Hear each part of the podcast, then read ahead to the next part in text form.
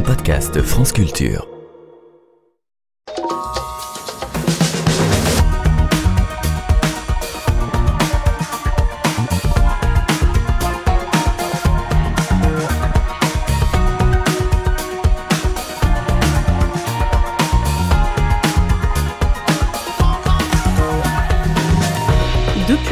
Il y a un demi-siècle du prix de la Banque de Suède en économie en mémoire d'Alfred Nobel, pas moins de 87 hommes ont été distingués et seulement deux femmes, Elinor Ostrom et Esther Duflo. Pourtant, sans l'apport des femmes économistes qui les entouraient, Milton Friedman, Vassili Leontiev ou encore Paul Samuelson auraient-ils obtenu la même reconnaissance? Comment le rôle des femmes dans la recherche en économie a-t-il été en grande partie effacé? Retour jusqu'à 15h sur l'histoire d'une invisibilisation. Bienvenue à tous dans Entendez-vous l'écho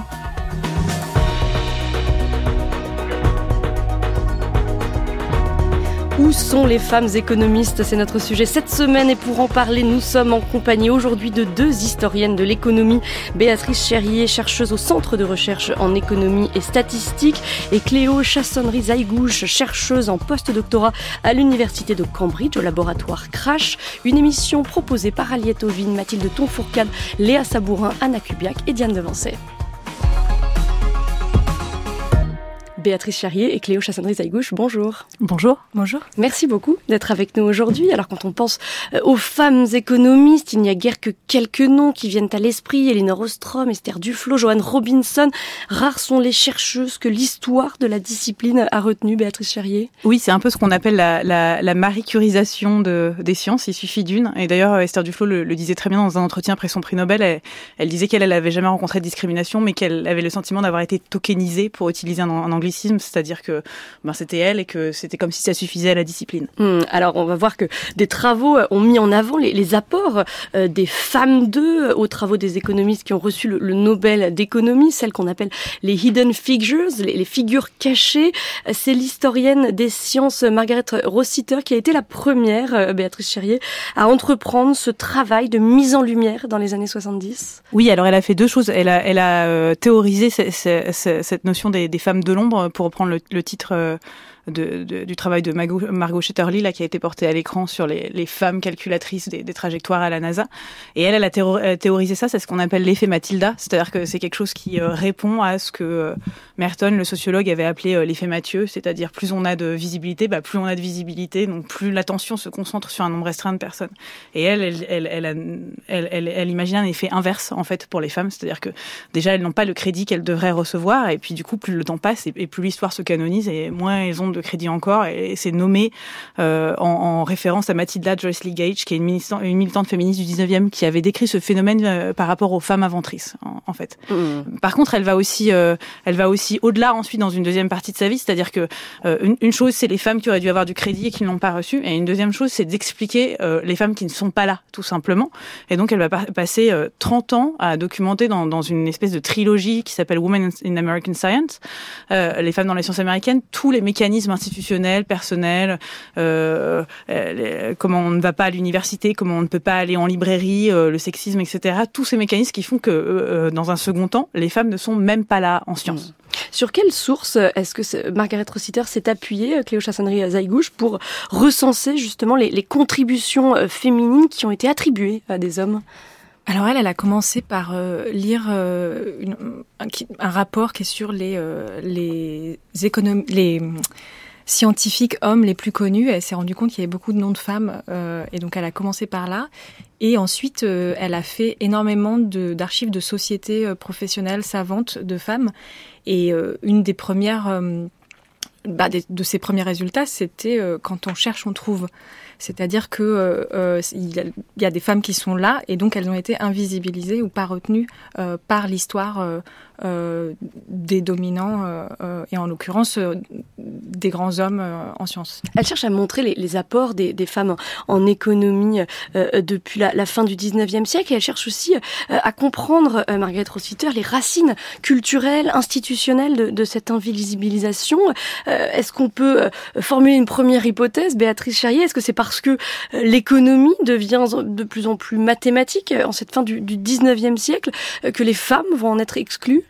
alors, Rossiter ne travaille pas sur les femmes économistes, elles apparaissent très très peu. C'est pas l'essentiel de son travail, mais son travail sur les femmes dans d'autres sciences a mm. vraiment servi de, de modèle à, à, à, la manière dont nous on pouvait chercher sur, sur les femmes économistes.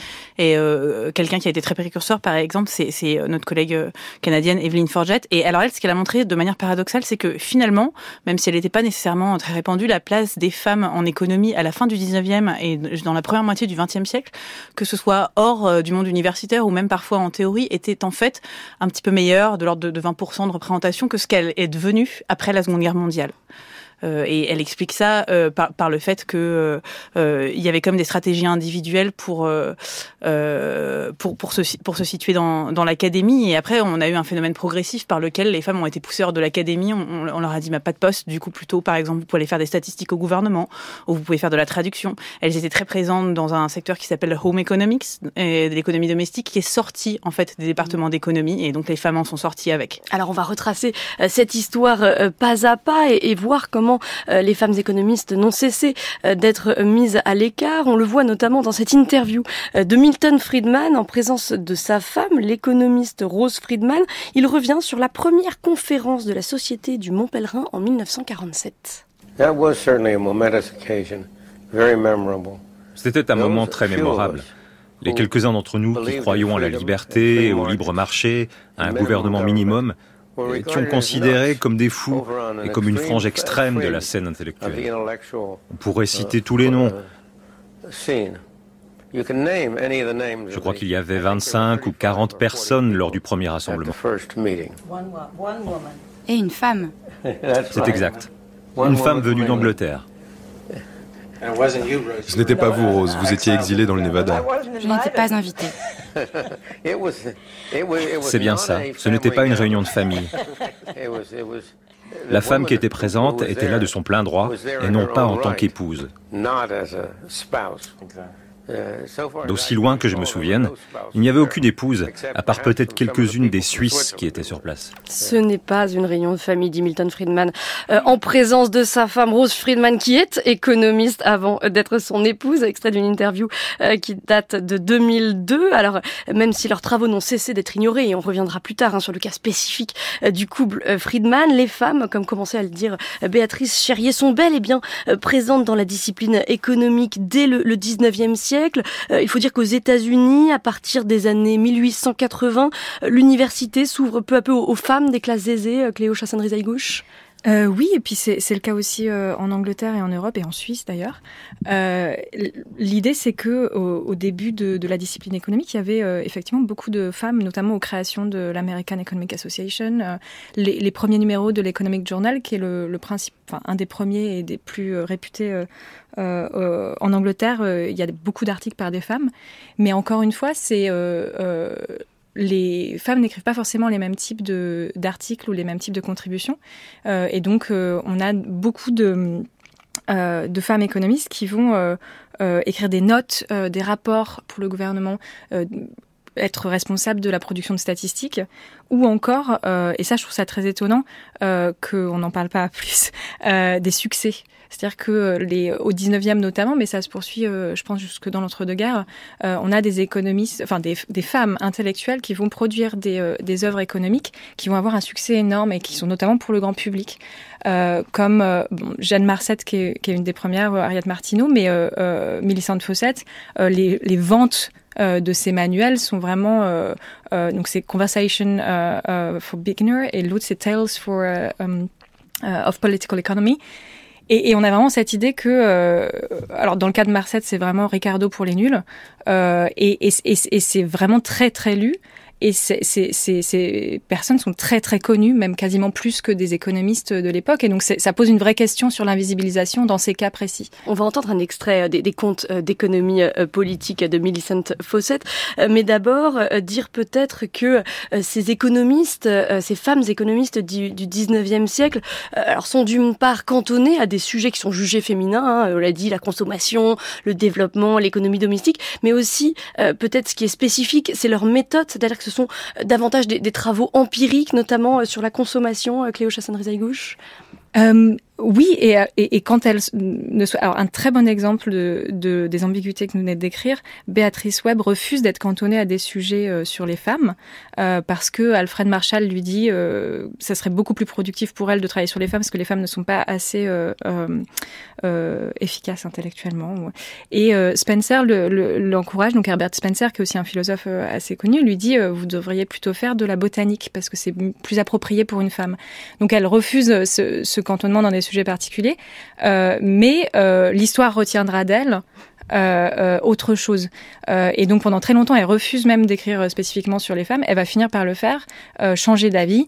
mais aujourd'hui, Béatrice Webb, on, la retient pour ses collaborations avec Sidney Webb, qui est une très très intéressante, un partenariat intellectuel très intéressant mais on va retenir des femmes, voilà, ces, ces, domaines spécifiques, ce qui explique à mon avis le fait que euh, euh ça va être euh, l'économie domestique va être par exemple un débouché pour les femmes, puisque même quand elles essayent de faire euh, autre chose, on va les renvoyer à ces sujets féminins, ces sujets mmh. d'expertise féminine.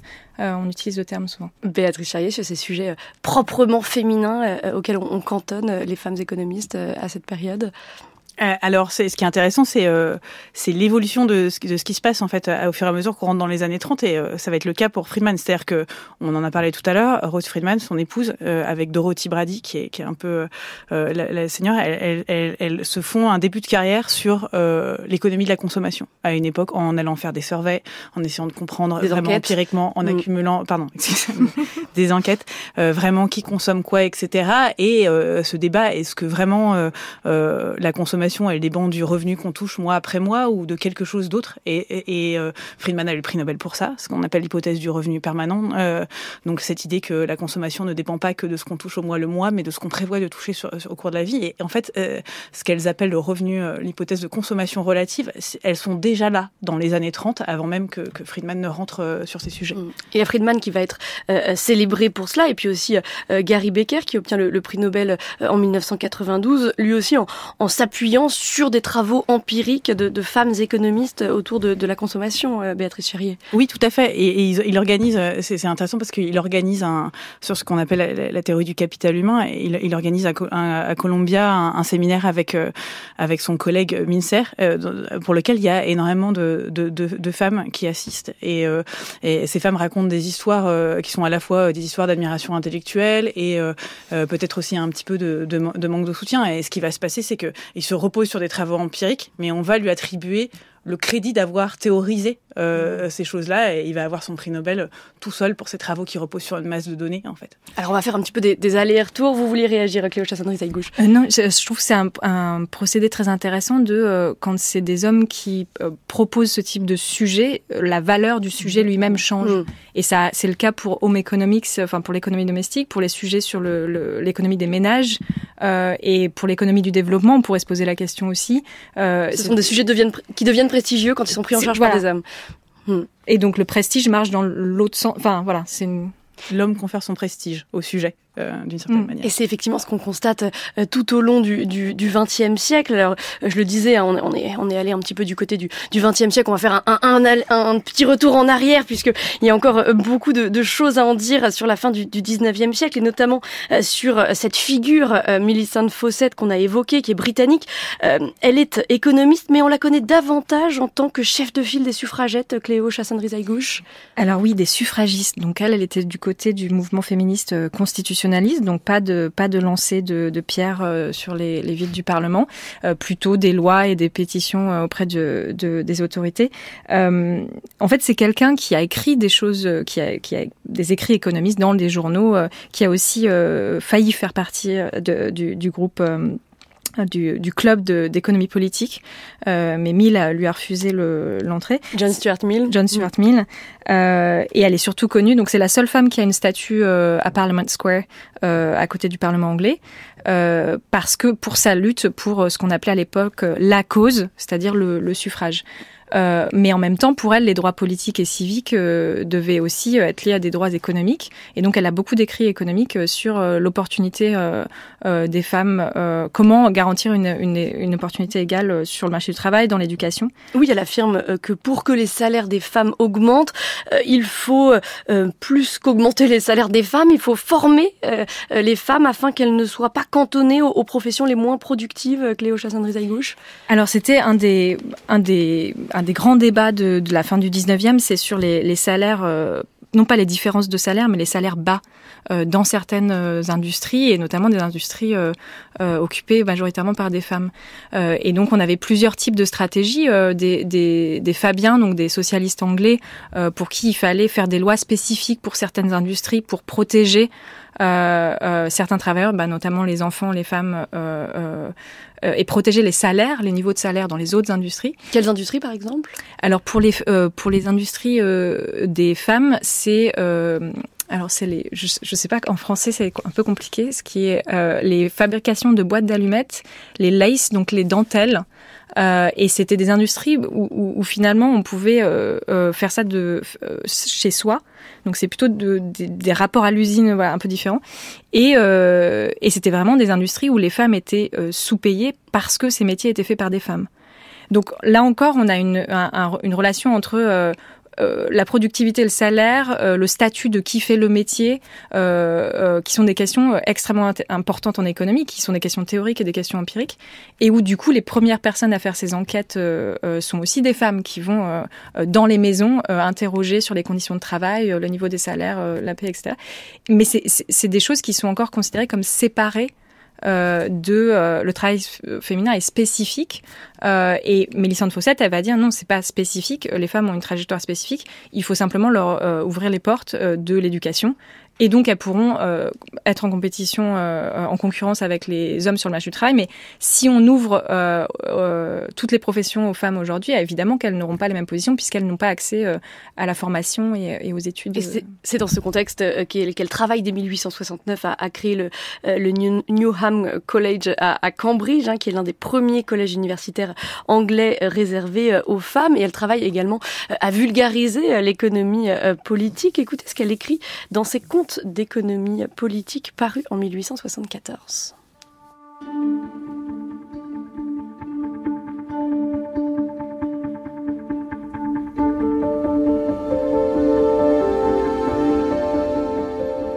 Le secret de l'avantage du commerce extérieur est qu'il permet à chaque pays d'appliquer son travail et ses capitaux, autant que possible, aux industries dans lesquelles ses avantages sont les plus grands ou dans lesquelles ses inconvénients sont moindres. De cette façon, le libre-échange entre nations est une extension du principe de la division du travail. Il permet aux nations de faire ce qu'elles peuvent faire de mieux, tout comme la division du travail permet aux hommes et aux femmes de faire le travail dans lequel ils sont les meilleurs. L'Angleterre peut obtenir du vin, du thé, de la soie et beaucoup d'autres produits étrangers en faisant beaucoup moins de sacrifices de sa part, en produisant du fer et des articles de coton manufacturés qu'elle n'aurait à en faire si elle essayait de produire ces produits étrangers sur son propre sol.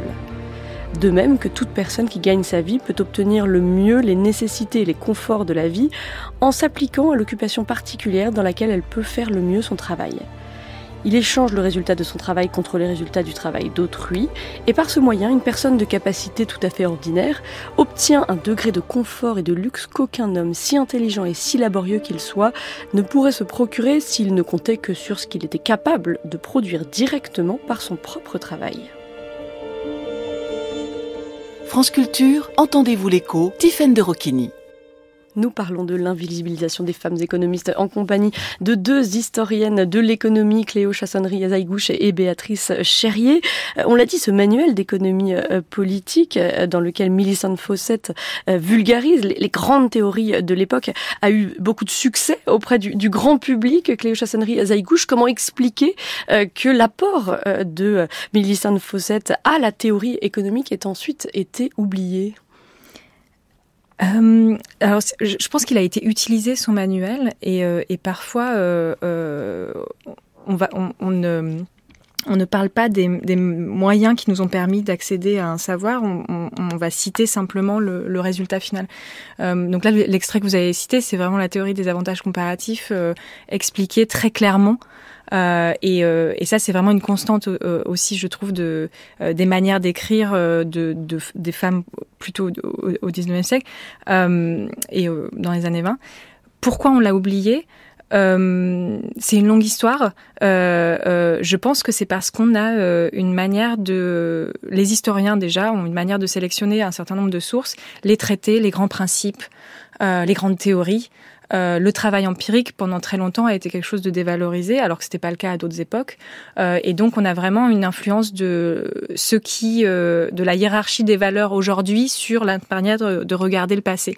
et donc un traité populaire euh, c'est pas technique. Euh, et je pense qu'aujourd'hui, ça renvoie à des, choses qu'on peut observer aujourd'hui, où euh, on va donner le prix Nobel d'économie euh, pour des, prouesses techniques, et on, ne valorise pas, en tout cas dans l'académie, la transmission des savoirs à des plus larges publics. Parmi les femmes économistes anglaises de cette fin du, du 19e siècle, on peut également citer Béatrice Webb, qui a joué un rôle dans la fondation de la London School of Economics euh, en 1895.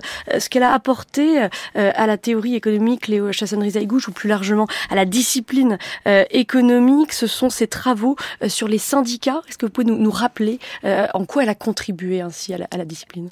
Alors, euh, Béatrice Webb, c'est quelqu'un qui va commencer sa carrière euh, euh, en faisant des enquêtes pour son cousin Charles Booth, qui produisent, enfin collectivement, donc c'est un très grand projet, des statistiques sur la pauvreté à Londres. et donc, Béatrice Webb, vraiment déjà, c'est un apport méthodologique sur un rapport aux faits et à la collecte de données qui est, qui est très important.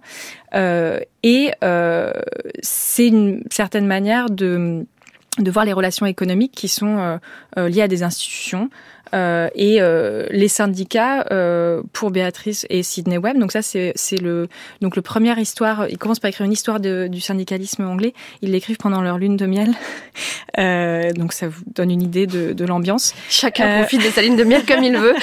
J'ai pas de jugement, mais ça, ça, vous donne une idée quand même des, de, des personnes. Et c'est vrai qu'elle choisit son son partenaire pour euh, pour travailler. Donc c'est-à-dire que c'est vraiment qu'elle est vraiment orientée vers le travail intellectuel, ce qui n'est pas forcément le cas de, de, de tout le monde, enfin en tout cas à l'époque les syndicats euh, permettent de, de, de produire de, de, de, la justice sociale parce que euh, sa théorie du, de la détermination du salaire, c'est euh, ce qu'on appelle le bargaining, bargaining theory, donc c'est euh, la négociation salariale. Et donc on a plusieurs entités qui vont négocier quel est le meilleur salaire. Et l'information, c'est pas simplement l'employeur qui va la connaître, c'est pas la productivité qui va être révélée, c'est les syndicats qui vont jouer un rôle dans, dans ce. Mmh.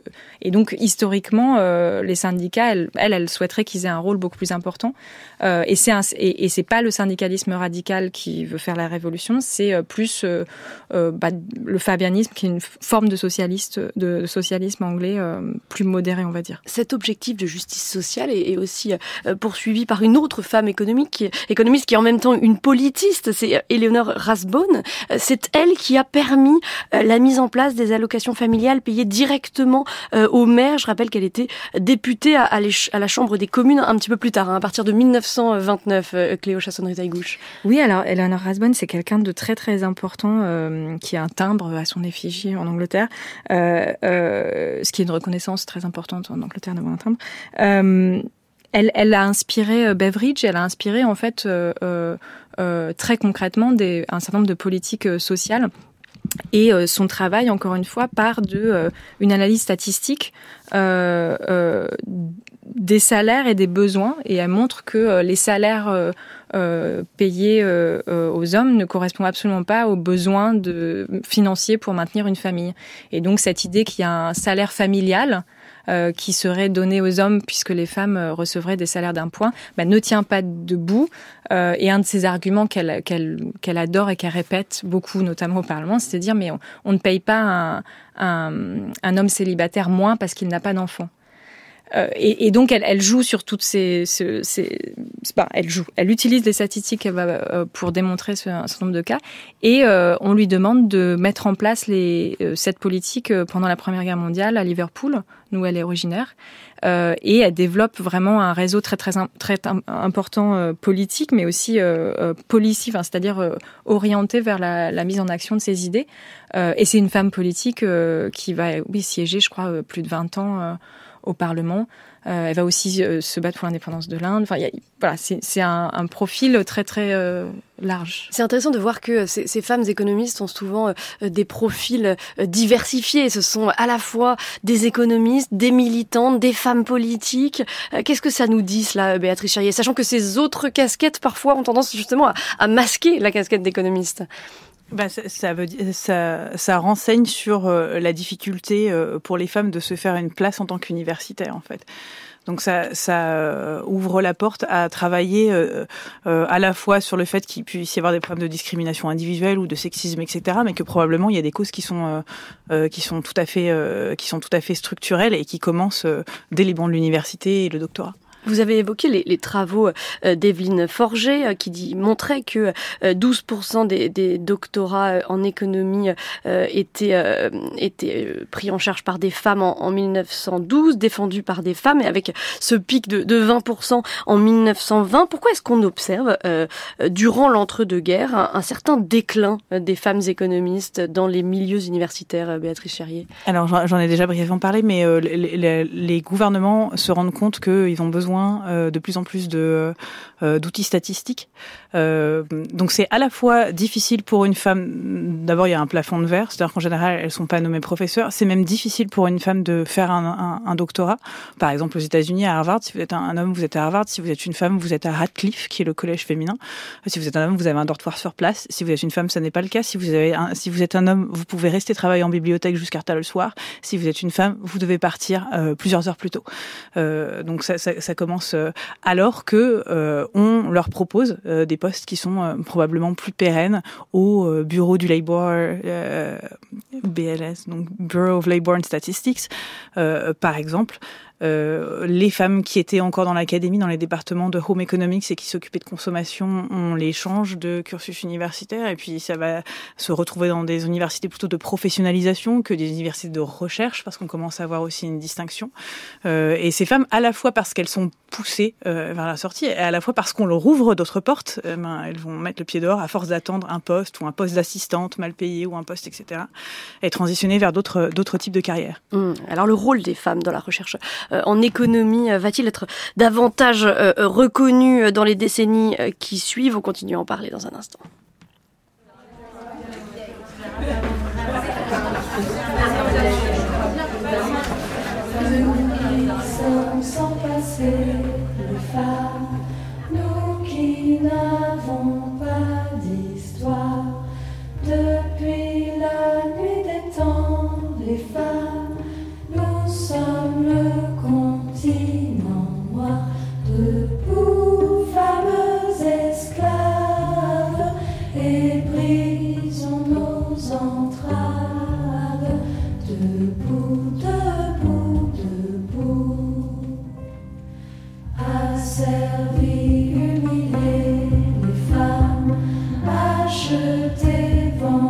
give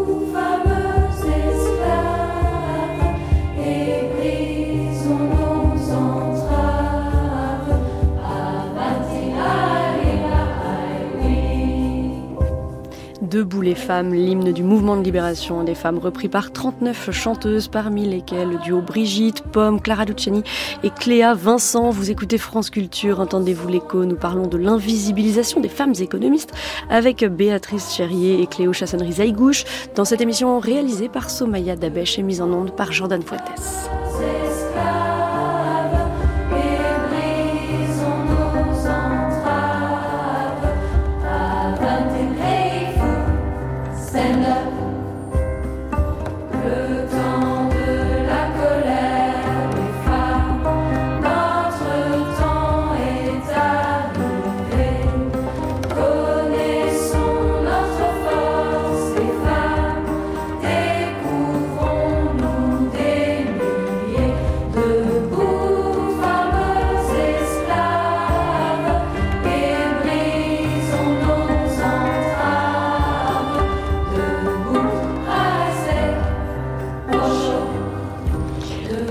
A parlé de l'apport des femmes économistes depuis la fin du 19e siècle avec des figures majeures comme Millicent Fawcett, Béatrice Webb ou encore Eleanor Rasbonne. Elles disparaissent relativement de l'université durant l'entre-deux-guerres, on l'a dit. Et puis, euh, les années qui suivent la Deuxième Guerre mondiale ne semblent pas vraiment permettre de monter en puissance de chercheuses euh, en économie. Ainsi, les travaux de Marianne Crawford sont très importants, mais ce sont ceux euh, de son mari, Paul Samuelson, que l'histoire a retenu, Béatrice Charrier? Oui, alors ils sont, très importants surtout ça se fait sur une période très courte. Donc, Samuelson et, et Marion Crawford, ils sont étudiants à Harvard en même temps. Euh, et ce qui est très intéressant, c'est que Marion Crawford, c'est aussi une théoricienne, et de l'avis de leur prof Schumpeter, elle est aussi brillante que lui. Euh, et pour donner un peu une idée de sa très très courte carrière, elle ne publie qu'un article, qui est un article dans le Quarterly Journal of Economics, qui est déjà extrêmement prestigieux à l'époque, et c'est dans le contexte des débats sur le, les droits de douane. Est-ce que ça nuit à l'économie d'un pays ou est-ce que ça améliore l'économie d'un pays, notamment en Australie? Et elle, publie un article en 1938 qui montre euh, que dans certains cas, les droits de douane peuvent augmenter en fait la consommation de produits manufacturés dans un pays, qui est un article euh, qui est assez brillant techniquement et et, euh, et, les, les, collègues qui répondent à cet article et ne répondent pas à Marion Crawford, ils envoient leur lettre à Paul Samuelson, donc euh, avec qui elle, vient de se marier. Elle, elle, elle, se marie avec lui et puis en fait elle tombe enceinte en 46 et elle se met en, retrait de la recherche, apparemment du moins parce que en fait l'histoire dit que bah, c'est la, la, la, femme qui a tapé la première version de donc la thèse de Samuelson qui s'appelle Foundation of Economic Analysis qui, qui réalise une synthèse euh, néo-keynésienne qui est très important. Et puis on dit aussi qu'elle va taper la première version du théorème de Stopper-Samuelson qui met en lien euh, euh, commerce et, et, et, inégalité économique. Et elle va mourir, donc elle va avoir des triplés. ils vont avoir des triplés ensuite. Et elle va mourir assez jeune d'un cancer en 1970. Et à cette occasion, Samuelson va commencer à dire, c'est mon collègue Roger Backhaus qui a documenté tout ceci, que ah ben en fait elle a fait probablement un peu plus que taper et notamment elle aurait corrigé et affiné l'analyse mathématique, ce qui est vraiment quelque chose pour lequel on devrait avoir euh, du crédit à l'époque parce qu'on est dans les années de haute théorie où la théorie est devenue beaucoup plus prestigieuse que euh, que le travail euh, que le travail empirique. Donc ça en, ça en dit long en fait sur sur toutes ces zones d'ombre qui restent sur donc comme je disais tout à l'heure sur cette étudiante qui en fait est aussi brillante que son conjoint mais qui ne va pas à la bibliothèque aux mêmes heures parce qu'elle n'a pas le droit, qui va s'arrêter quand elle aura son premier enfant et dont même les contributions en fait euh, académiques au foyer ne vont pas être reconnues. Et bien souvent, euh, les femmes économistes qui contribuent euh, au travail de leur mari ou qui contribuent au travail d'un économiste, alors en l'occurrence Paul Samuelson a obtenu le prix Nobel en, en 1970, bien souvent elles sont remerciées et donc présentes dans les remerciements, mais pour autant elles ne sont pas créditées. Béatrice Charrier, ce qui est quand même pas du tout la même chose. Oui, exactement. Alors c'est alors ça c'est une observation qu'on fait plus largement en, en, en sciences de manière générale. Il y a eu un mouvement d'historiens avec un hashtag qui est Thanks for Typing. Donc on a analysé un peu euh, tous ces remerciements, etc. Alors il s'agit pas simplement. Alors ça concerne, ça concerne bien évidemment euh, euh, les épouses de premier chef et en fait euh, beaucoup d'économistes. Le, principal collègue de, de, Samuelson, Solo, est marié à une économiste, euh, une historienne économique qui s'appelle Bobby, qui a aussi eu pareil un début de carrière et puis qui s'est qui s'est arrêté et, et remercier une femme pour son aide n'est pas créditer cette femme. Dans certains cas, de manière intéressante, on a une évolution à ce niveau-là, par exemple Will Baumol, qui est un économiste assez connu pour avoir fondé, par exemple, ce qu'on appelle l'économie de la culture. Il a écrit un, un, article très connu qui s'appelle The Cost Disease, donc le, le, problème des coûts, qui montre que dans certains secteurs dans l'économie, en fait, la montée en productivité permet d'augmenter les salaires, mais que du coup, ça entraîne les salaires dans les secteurs qui ne montent pas en productivité, par exemple le secteur de la culture, les orchestres, etc., et que du coup, ça crée un problème de coût. Toute mmh. cette recherche, qui a duré trentaine d'années, elle a été faite avec son épouse, qui s'appelle Hilda, et euh, Hilda, elle est pas le premier article qui est extrêmement célèbre, donc sur les orchestres, elle n'est pas créditée.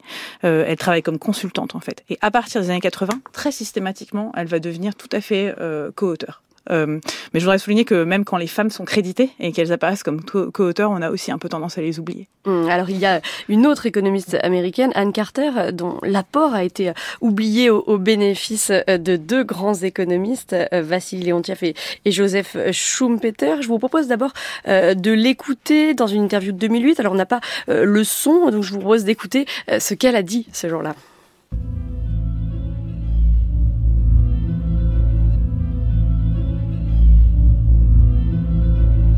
Je suis allée à Harvard. J'ai été diplômée en février 1945 et je suis partie au milieu de l'année universitaire. Monsieur Burbank, le président du département d'économie, a regardé mon relevé de notes et a dit Nous avons beaucoup de petites filles qui viennent ici avec de bonnes notes, mais elles ne durent pas. C'était mal. Il s'est excusé deux ans plus tard, mais c'était mal. Mon père était outilleur-ajusteur et avait été inventeur d'accessoires automobiles. Je m'intéressais vraiment à la technologie, à ce qu'était l'usine. Quand j'étais enfant, nous prenions la voiture et allions visiter les usines. J'ai donc décidé d'écrire une thèse sur quelque chose de plus appliqué et je me suis penchée sur la fabrication de l'acier à foyer ouvert. Personne ne voulait m'aider à trouver un emploi. Schumpeter, Mason et Leontiev allaient aux réunions de l'Association américaine d'économie chaque année et emmenaient leurs candidats masculins, aller voir les présidents des différents départements et négocier des emplois pour eux. Ils ne m'ont jamais amené et j'ai dû trouver mon propre emploi. Cléo Chassonnerie-Zaïgouche. C'est un témoignage, celui d'Anne Carter, qui permet de comprendre le contexte social et institutionnel dans lequel évoluent les, femmes économistes dans les années 50 et 60. Ah oui, tout à fait. Et je, voudrais rajouter une anecdote sur Anne Carter que je trouve que j'ai rencontrée à Saint-Pétersbourg de manière euh, un peu particulière. Elle Léon Tief a voulu la faire revenir plus tard dans sa carrière à Harvard. Euh, et euh, pour cela, il a proposé d'embaucher aussi son mari. Et elle a découvert euh, bien après qu'en fait, euh, il lui avait proposé un salaire plus élevé à lui, hmm. alors que c'était elle qui voilà. Et donc elle lui a demandé. Euh, bah, est-ce que tu peux, enfin voilà, des comptes Et il lui a dit, mais je pensais que c'est ce que tu voulais. Et donc il y a toute une histoire quand même aussi de, on se fait une image de la discrimination euh, comme quelque chose de lointain et de distant entre personnes qui vont refuser l'accès, etc.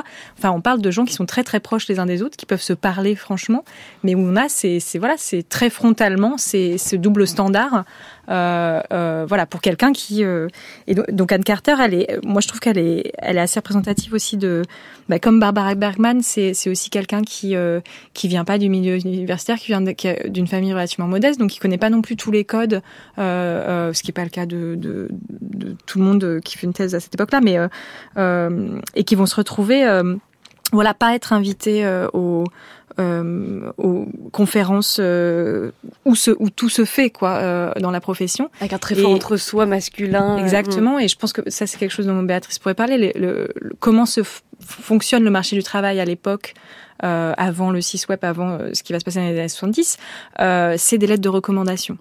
Et donc ça, ça renforce vraiment des, euh, des, euh, euh des, bah, un entre-soi, mais aussi des jugements subjectifs qui n'ont, même si on a le, des jugements subjectifs sur les hommes et les femmes, ça ne va pas avoir le même impact sur les femmes et les hommes. Béatrice Cherrier oui, j'ai quelques exemples.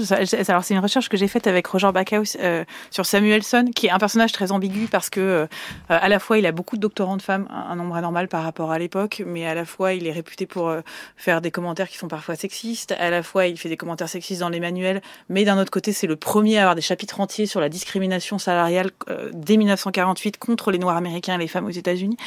Et, et donc, on a été un peu regardé. Et, et, et par exemple, les lettres de recommandation qu'il écrivait aux femmes et aux hommes à ses étudiantes et pour vous citer des, un exemple. Alors, il donne des commentaires qui sont extrêmement personnels. Donc, par exemple, sa vertu première, c'est pour une femme, donc une, étudiante, sa vertu première est un esprit lucide et clair. Cela se manifeste notamment dans ses examens. Bien que je la considère comme une de mes meilleures étudiantes, il est juste d'ajouter que ce n'est pas une bête de travail et qu'elle n'est pas du genre à se coucher tard pour bosser. Je ne veux pas dire qu'elle papillonne, mais simplement qu'elle n'a pas le dynamisme de John Dunlop, John Littner ou Ross Nixon. Et puis une autre lettre où, euh, par exemple, euh, il parle de Mademoiselle Qui va faire carrière au MIT, qui va de, euh, au FMI, pardon, qui va devenir la première historienne du FMI. Mademoiselle Gariston est une fille attirante et saine, dont le seul défaut possible est une légère tendance à l'excès de sérieux. Donc on peut se dire, oh, c'est terriblement sexiste. Ce qui est intéressant, c'est qu'en fait, quand on regarde les lettres qu'il écrit pour les hommes, il fait aussi des commentaires qui sont extrêmement euh, euh, psychologiques ou même physiques, par exemple pour comparer avec une lettre euh, pour un étudiant homme. Personnellement, il n'est pas trop prévenant en apparence, enfin il n'est pas très beau, même s'il serait un collègue parfaitement sympathique. Parce qu'en fait, Samuelson, à l'époque, il, il, estime qu'écrire une lettre de recommandation à un département, c'est parler de plein de choses, l'intellectuel, mais aussi de quel collègue serait cette personne, comment elle passerait vis-à-vis des étudiants, etc. Ce qui, ce qui, ouvre du coup la porte à ce qu'on appelle des stéréotypes de genre qu'il va mmh. reconnaître plus tard. Et puis il y a aussi peut-être euh, chez certaines femmes économistes une, une, certaine domination intériorisée. Je pense en particulier à, Rose Friedman qui fait véritablement euh, euh le choix de faire signer ses, ses, travaux par son mari, Béatrice Cherrier, avec l'idée qu'ils seront ainsi mieux accueillis. Alors oui, l'entourage de Friedman, il est très intéressant à cet égard. C'est pas forcément sur Rose Friedman qu'on en sait le plus pour l'instant. Euh, Rose Friedman, c'est intéressant parce qu'effectivement, comme, comme je l'ai dit, en fait, c'est, elle a travaillé avant sur son mari, sur ce qui va travailler, euh, ce qui va devenir euh, l'hypothèse de revenu permanent. et puis ensuite, elle va être occupée à autre chose. C'est elle, en fait, qui assemble euh, euh, la, la, la, première mouture de capitalisme et liberté. Mais grosso modo, elle va mettre son nez dans à peu près tous les travaux de son mari. Elle ne va jamais signer les travaux euh, scientifiques ou économiques. Et à partir d'un moment, elle va très systématiquement signer, en revanche, euh, la liberté de choix et, euh, et certains euh, et certains travaux politiques. Euh, bon, comme comme c'est un couple, c'est par, parfois difficile de, de, documenter ce qui se passe. Et, Jennifer Burns, qui est, qui, est, qui, est, une historienne de Stanford, elle est en train d'écrire une biographie sur Milton Friedman. Et son idée, c'est de dire, voilà, Friedman était une femme, ce qui veut dire en fait, Friedman était entouré de femmes. Et par exemple, alors c'est pas sa femme, mais il a travaillé sur les relations de, de Milton Friedman et de Margaret Reed, qui était une autre collègue qui faisait du travail empirique sur la consommation. Et il a montré que justement cette hypothèse de revenu permanent, elle se construit dans une correspondance avec Dorothy Brady, Rose et puis et puis Mar Margaret Reed pendant très longtemps. Et on observe un glissement après la Seconde Guerre mondiale de notre hypothèse du fait que la consommation ne dépend pas que du revenu courant, mais d'autres types de revenus et d'anticipation de revenus à mon hypothèse. Et au bout d'un moment, il va lui dire euh, il va essayer de la faire recruter et il va réussir à la faire recruter à Chicago, pas forcément sur de très bons termes, mais ça va être la seule femme euh, au département pendant un moment. Euh, mais par ailleurs, il va lui écrire un jour une lettre en disant, ben ça y est, avec mon hypothèse, j'ai écrit un livre là-dessus. Et donc Jennifer Burns, elle se questionne sur euh, euh, bah, pourquoi est-ce que Margaret Reed, qui a donc continué à avoir une carrière du, justement d'économiste empiriste de la consommation, même à Chicago, elle a elle a lâché en fait euh, euh, son, son hypothèse euh, et elle, elle, sa théorie c'est de dire elle a compris au bout d'un moment elle voulait vraiment que, que cette théorie passe en fait euh, contre l'hypothèse keynésienne et elle a compris au bout d'un moment que cette hypothèse elle, elle, circulerait mieux si elle était portée par un homme que si elle était portée par elle-même. Mise en retrait également d'Anna Schwartz dans l'entourage de Milton Friedman Anna Schwartz qui a travaillé avec Friedman sur la monnaie. Alors, il y a débat là-dessus. C'est-à-dire que euh, je pense au final que c'est là pour le coup, euh, ce qui montre plein de mécanismes de crédit, c'est-à-dire les femmes qui ne sont pas créditées, les femmes qui se mettent en retrait et les femmes que les historiens mettent en retrait. Et je pense qu'Anna Schwartz, pour le coup, elle appartient à cette troisième catégorie. Parce que parce que euh, euh, euh, euh, Milton Friedman, il, va, il, va, il va dire en riant, euh, bah, ça a été la collaboration idéale, elle a tout fait et j'ai eu presque tout le crédit. Je cite. Euh, ce à quoi euh, Anna Schwartz, qui a entendu ce commentaire que, que, que, Milton Friedman faisait souvent, répondait bon bah il est galant, mais aussi je pense que ce qu'il veut dire c'est que il n'aurait pas écrit le l'histoire monétaire des États-Unis sans moi et je n'aurais pas pu l'écrire sans lui. Donc elle, ce qu'elle dit, c'est cette relation était équilibrée en fait. On l'a écrit ensemble. Lui, il avait plutôt, il arrivait plutôt avec euh, avec euh, des choses théoriques à défendre. Elle, c'était une historienne de l'économie. Elle a accumulé énormément de séries monétaires de manière très méticuleuse, etc. Euh, mais euh, ce qui est intéressant, c'est plutôt ce qu'en ont fait les historiens. C'est-à-dire que ces archives, ils n'étaient pas au même endroit. Elle était à New York, il était à Chicago. Ils ont écrit ce livre pendant dix ans. Il y a des milliers de pages de correspondance entre les deux. Ces pages, elles sont disponibles depuis 2012, l'année de sa mort. Euh, elles sont disponibles en archives.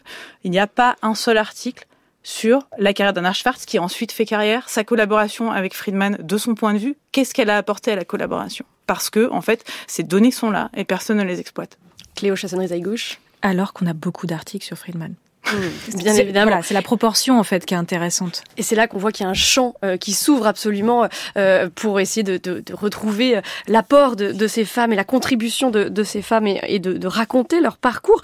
Alors face au, sexisme persistant, il y a une jeune étudiante en économie, Nancy Hyde, qui décide un jour d'écrire à son professeur. C'est en, en 1970 et c'est à Paul Samuelson qu'elle écrit. Celui-ci lui répond.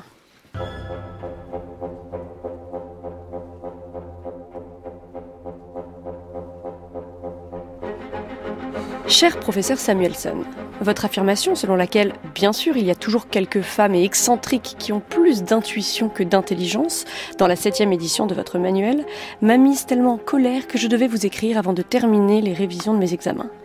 Comment un intellectuel, supposément responsable tel que vous, peut-il mettre dans le même sac des femmes et des excentriques de la sorte? Comment, en tant qu'économiste, pouvez-vous contribuer à cette tendance à ridiculiser un élément de la société qui, s'il en avait la possibilité, pourrait devenir un facteur de production bien plus important? Ou peut-être préféreriez-vous que les femmes continuent à faire le travail des hommes pour la moitié de leur salaire? Ou croyez-vous vraiment que nos esprits intuitifs sont uniquement adaptés à la maison et la terre? Ce qui est particulièrement gênant dans votre remarque méprisante, c'est que vous influencez lourdement les jeunes esprits. Chère mademoiselle Hyde, vous avez tout à fait raison. Mes excuses.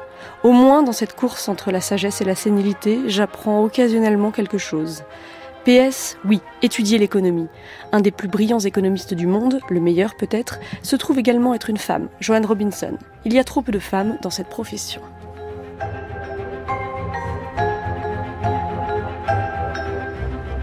Béatrice Charrier, qu'est-ce que cette correspondance privée vous inspire? Alors cette correspondance, elle est, en fait, elle est donc on l'a, on l'a étudiée euh, avec, avec Roger Bacchus, je l'ai carrément affiché sur ma porte pour que toutes les étudiantes en économie qui passent devant la porte de mon bureau puissent la lire. Euh, elle, elle, m'inspire, en fait, elles, elles illustrent très bien la difficulté de travailler sur ce genre de sujet. Elles, elles illustrent parfaitement l'ambiguïté de, de Samuelson, comme je le disais, qui est capable de mettre dans la première édition de son manuel, bah, il y a quelques femmes et, et, originaux qui comprennent pas comment ça marche, euh, comment ça marche les restrictions et les quotas, euh, tout en disant, oui, mais c'est parce qu'en fait, c'est les femmes qui font les courses, mais la, la, la phrase est, est, quand même extrêmement maladroite euh, et qui va ensuite s'excuser. Enfin, quand on va lui dire, mais c'est décourageant en fait ce que vous faites, euh, qui va dire oui, vous avez raison. Et ce qui est amusant, c'est que donc il la supprime dans la dixième édition et euh, quand il quand il fait la publicité de cette dixième édition, euh, il y a un article dans le New York Times où il dit bon, cette dixième édition, j'ai supprimé des, des, des, choses un peu problématiques, dont cette citation. Euh, euh, alors les, les exercices que j'ai mis à la fin qui sont nouveaux, ça sera peut-être un petit peu difficile à faire pour les filles de Sweet Briar, donc qui est un collège féminin mais pour les garçons de Princeton, ça ira très bien. Il et persiste et signe. À nouveau, alors ce qui est intéressant, c'est qu'à nouveau, il se prend un flot de lettres des directrices de Sweetbriar pour lui dire mais ça va pas la tête. Et ce qu'il fait, c'est qu'il publie dans Newsweek une chronique dont le titre est prejudice, donc ça veut dire préjugé, qui dit oui c'est vrai, j'ai des préjugés, je ne comprends pas toujours à quel point il est difficile pour une femme de devenir économiste, c'est très important, etc. Et le fait qu'il dise ça, ça montre peut-être, Béatrice Chéry, que, que les choses, les lignes commencent tout de même à, bouger dans les années 70, et c'est le cas, il y a euh, de plus en plus de, euh, enfin, une influence des mouvements euh, féministes, et puis aussi la, diffusion des women's studies, qui, qui, a un effet. Alors, il y a, il y a, alors ce qui est très important, c'est qu'il y a un effet dans toutes les sciences, très clairement, ce problème de la représentation des femmes dans la société, parce que ça vient avec le travail des femmes, en fait, tout simplement euh, qui, est beaucoup plus important. Euh, ça vient avec des changements de systèmes légaux pour lutter contre contre les, discriminations. Donc, euh, il touche toutes les sciences et d'ailleurs, donc toutes les sciences, notamment aux États-Unis à cette époque, créaient des, des comités pour les femmes dans leurs sciences. L'histoire le fait avant, la sociologie le fait avant un peu, l'économie le fait en 1972-73. Ce qui est très intéressant en revanche, c'est les, que les réponses qui sont apportées par les économistes sont très spécifiques. Pourquoi? Parce que contrairement aux physiciens ou aux ingénieurs, les économistes ils étudient les discriminations. Et donc, ils reçoivent euh, en pleine face ce problème de, OK, il y a des discriminations contre les femmes économistes dans la discipline, et ils se disent, ah bah, on va prendre nos outils et on va les appliquer.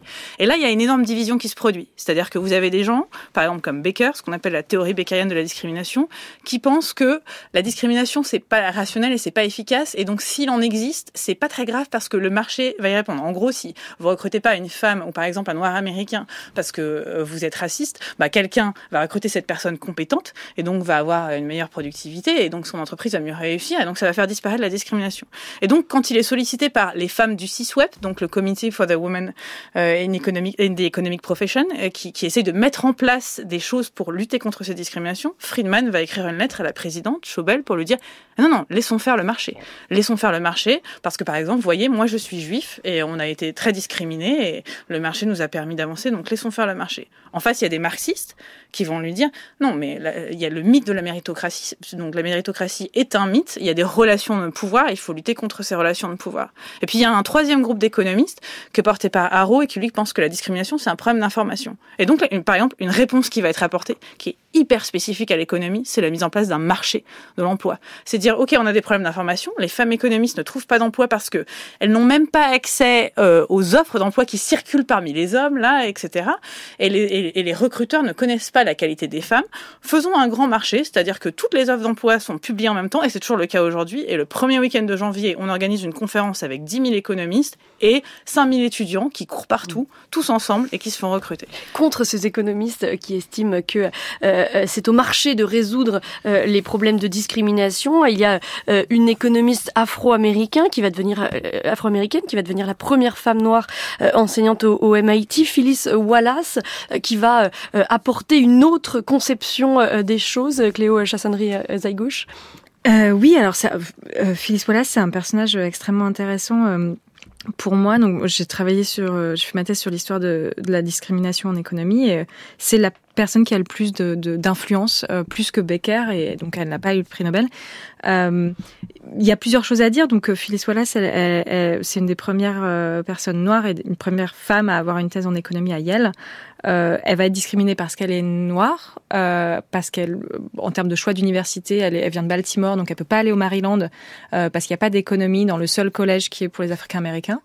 Euh, ensuite à Yale, donc elle part dans un autre état. Ensuite à Yale, elle va pas pouvoir devenir assistante euh, recherche, pardon, enseignante parce qu'elle est femme. Euh, et donc on a toute une imbrication comme ça d'un parcours assez atypique. Elle peut pas aller aux conférences de l'American Economic Association quand elles ont lieu dans le sud parce que c'est encore ségré. Donc, et voilà. Et donc, malgré que, tous ces obstacles, elle voilà, réussit à faire elle une carrière. Réussit, mais avec aussi une vraie attention à euh, ce qu'est la discrimination comme objet euh, de savoir, mais ce qu'est la discrimination en pratique. Donc, elle écrit euh, aux personnes qui orga organisent la, la, conférence et elle leur expose cette idée. Ils vont du coup ne pas organiser la conférence dans cette dans cet État qui est à l'époque la Louisiane. Donc, on a cette ce mélange de utiliser les outils intellectuels que qu'elle développe pour analyser les discriminations dans euh, son propre espace social qui est euh, la profession économique. Et donc vraiment, euh, elle a une, un parcours tout à fait, euh, enfin digne d'un film d'Hollywood. Donc elle, elle, va elle va travailler pour la CIA pendant un certain temps. Et ça c'est un élément que qui je trouve fait écho aussi euh, à cette idée que on invisible, enfin il y a des processus d'invisibilisation des femmes, mais il y a aussi des femmes qui font le choix de l'ombre euh, parce qu'il y a des urgences aussi politiques euh, ou tout autre, et euh, elle préfère avoir plus d'impact plutôt que les gens se, se, se, rappellent de leur nom. donc elle va faire toute une carrière dans la haute administration américaine. Exactement, mais plutôt, on va dire, oui, dans des cercles très influents, mais elle commence vraiment à, à, à, être connue, entre guillemets, ou à avoir des articles dans la presse grand public dans les années 70 quand elle devient professeure au MIT. Et ce qui est très spécifique euh, pour moi, c'est que c'est quelqu'un qui, euh, elle a une théorie de la discrimination qui est beaucoup plus systémique, et donc elle va à la fois se battre euh, au sein de la profession, mais aussi dans la vraie vie, on va dire, du mentorat à l'influence des, lois, qui va avoir une énorme influence sur les lois concernant les droits civiques aux États-Unis. L'argent, c'est-à-dire qu'elle va être experte dans des dans des tribunaux qui vont vraiment être très influencés par sa pensée, et jusqu'à la représentation, c'est-à-dire qu'elle est elle est au bord du musée d'art de Boston et elle va s'investir dans la création d'une galerie d'art nubien. Mmh. Donc c'est vraiment c'est très large. On a beaucoup euh, parlé des, des économistes euh, américaines et, et britanniques hein, tout au long de cette, cette émission. Rapidement, euh, Béatrice Chéry, en guise de conclusion, est-ce qu'un travail équivalent de mise en lumière a été fait pour les économistes françaises? Alors pas encore. Euh, euh, Cléo pourrait vous parler de Clémence. Euh, c'est difficile d'abord parce qu'on n'a pas de statistiques en Europe et puis à cause de la difficulté des sources.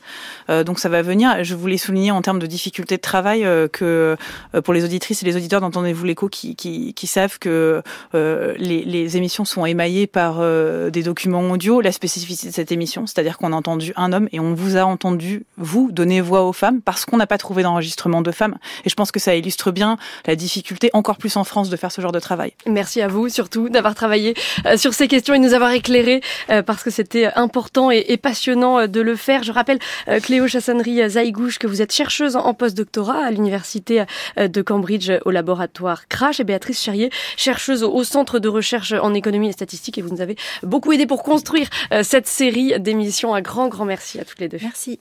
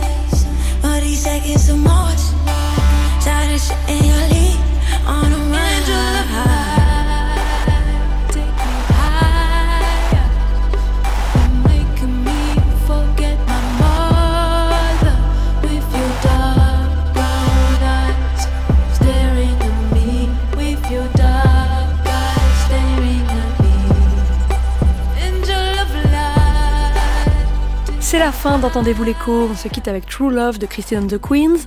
Demain, de l'université aux portes du pouvoir, des carrières au masculin. Nous en parlerons avec l'économiste Anne Boring, directrice de la chaire pour l'entrepreneuriat des femmes à Sciences Po Paris.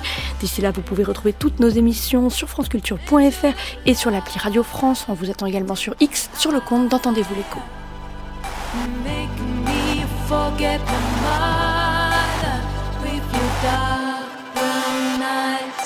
Staring at me with your dark eyes staring.